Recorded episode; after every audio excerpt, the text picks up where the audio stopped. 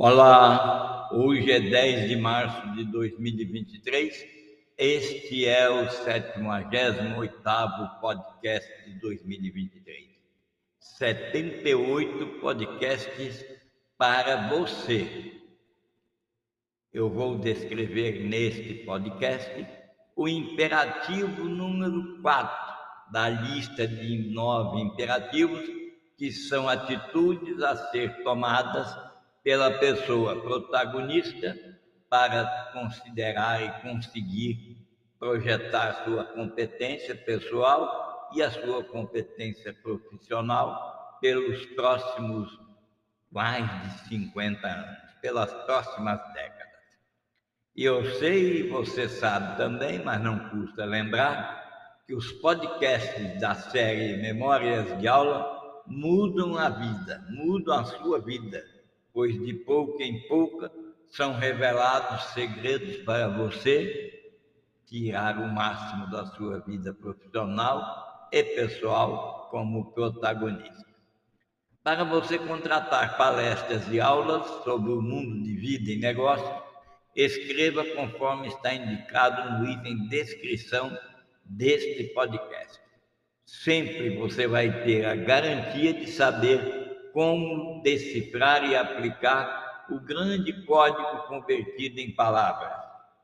Protagonismo pleno, facilitador, responsivo e resiliente para a sua vida pessoal e profissional.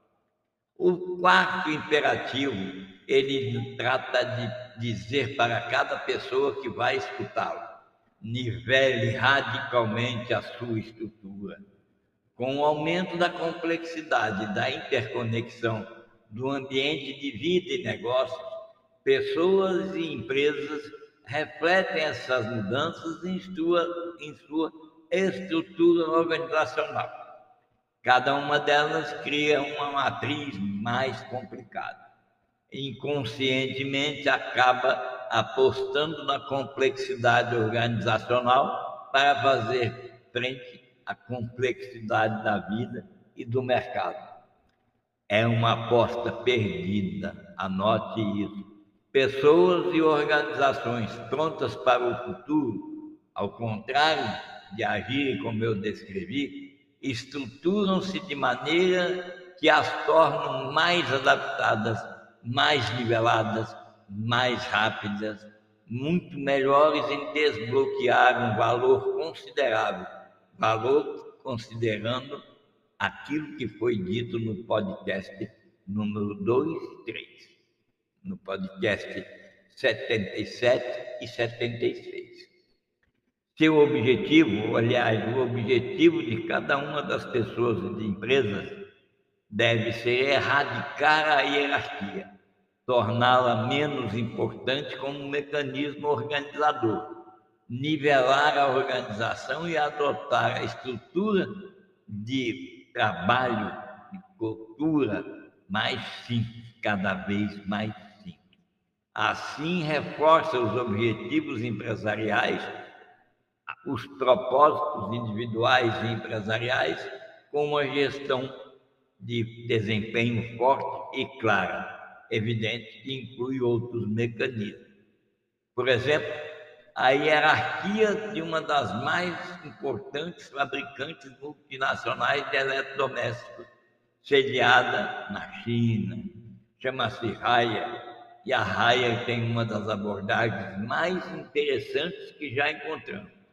É uma organização completamente sem escalões, sem chefes tradicionais, sem estruturas pesadas, sem gerência de nível médio. E, no entanto, a empresa é tudo menos um salve-se quem puder. Essa é a lógica da organização em hélice.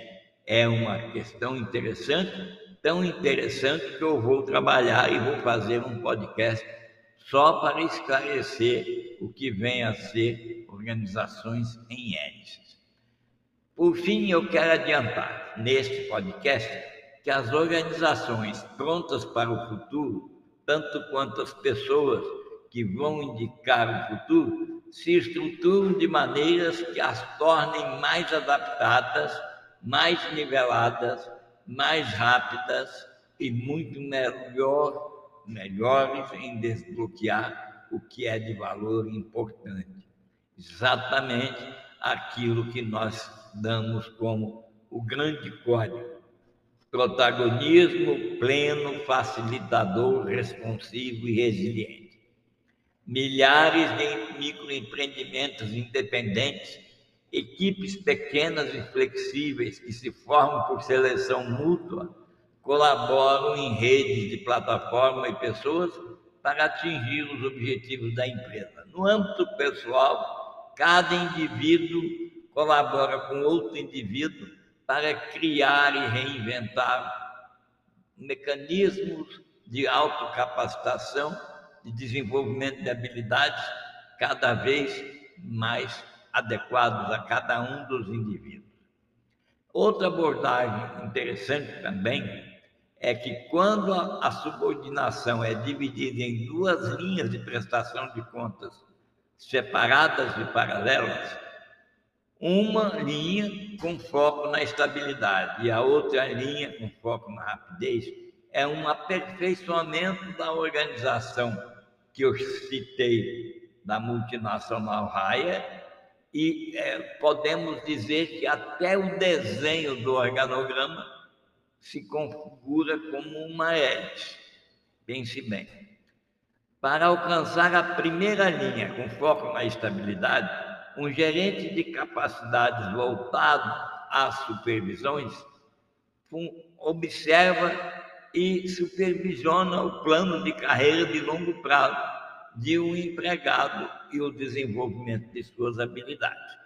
Para definir prioridades, ele volta ao mercado, escuta o que o mercado emite de sinais, define prioridades e executa a supervisão diária assegurando que as pessoas possam ser mobilizadas com a flexibilidade, flexibilidade suficiente para atender às prioridades emergentes.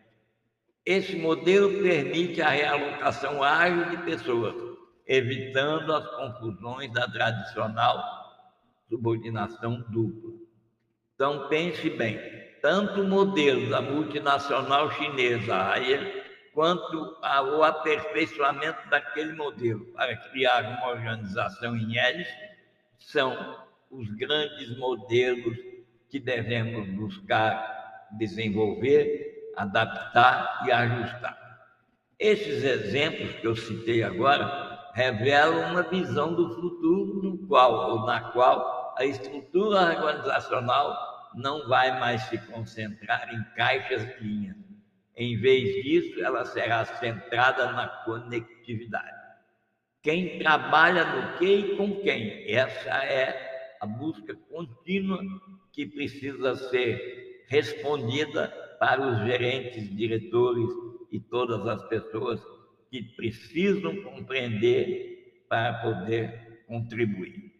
As organizações prontas para o futuro necessitam sim de modelos concebidos, cultivados e desenvolvidos em torno de pessoas e atividades. Além disso, em virtude dos avanços na tecnologia digital, as pessoas que vão coordenar as equipes nos anos vindouros poderão se tornar verdadeiras e verdadeiros mediadores treinadores e facilitadores. Nunca mais microgerenciadores. Pense você. E aí, quando as empresas e a própria pessoa têm a identidade forte, em base às suas prioridades e maneiras de trabalhar, acrescenta a essas maneiras os compromissos, as responsabilidades e os direitos de decisão, elas podem capacitar a equipe da linha de frente e tomar decisões em tempo real. Por fim, repensar a estrutura significa repensar as equipes. Empresas e pessoas vêm criando e se envolvendo em equipes e grupos funcionais para operar fora das estruturas atuais, assumir algumas operações críticas e lidar com situações em rápida evolução.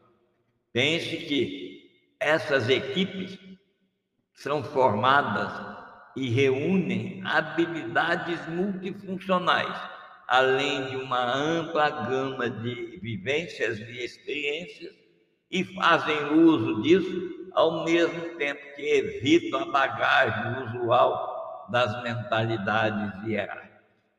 As equipes de agora pelas próximas décadas serão capazes de agir com rapidez, porque são flexíveis, e elas se formam e se desfazem, se remodelam e fazem experimentos enquanto assimilam lições, cometem e corrigem erros e tentam novas abordagens. Você já sabe, mas não custa lembrar. Para contratar palestras e aulas sobre esse mundo, escreva para o endereço que está no corpo descritivo desse podcast. Aliás, por falar em podcast, no próximo podcast, o podcast 79, eu vou descrever o imperativo número 5, que significa que está referenciado a turbinar a tomada de decisões. Até lá, continue acompanhando a série de podcasts Memórias de Aula e muito obrigado.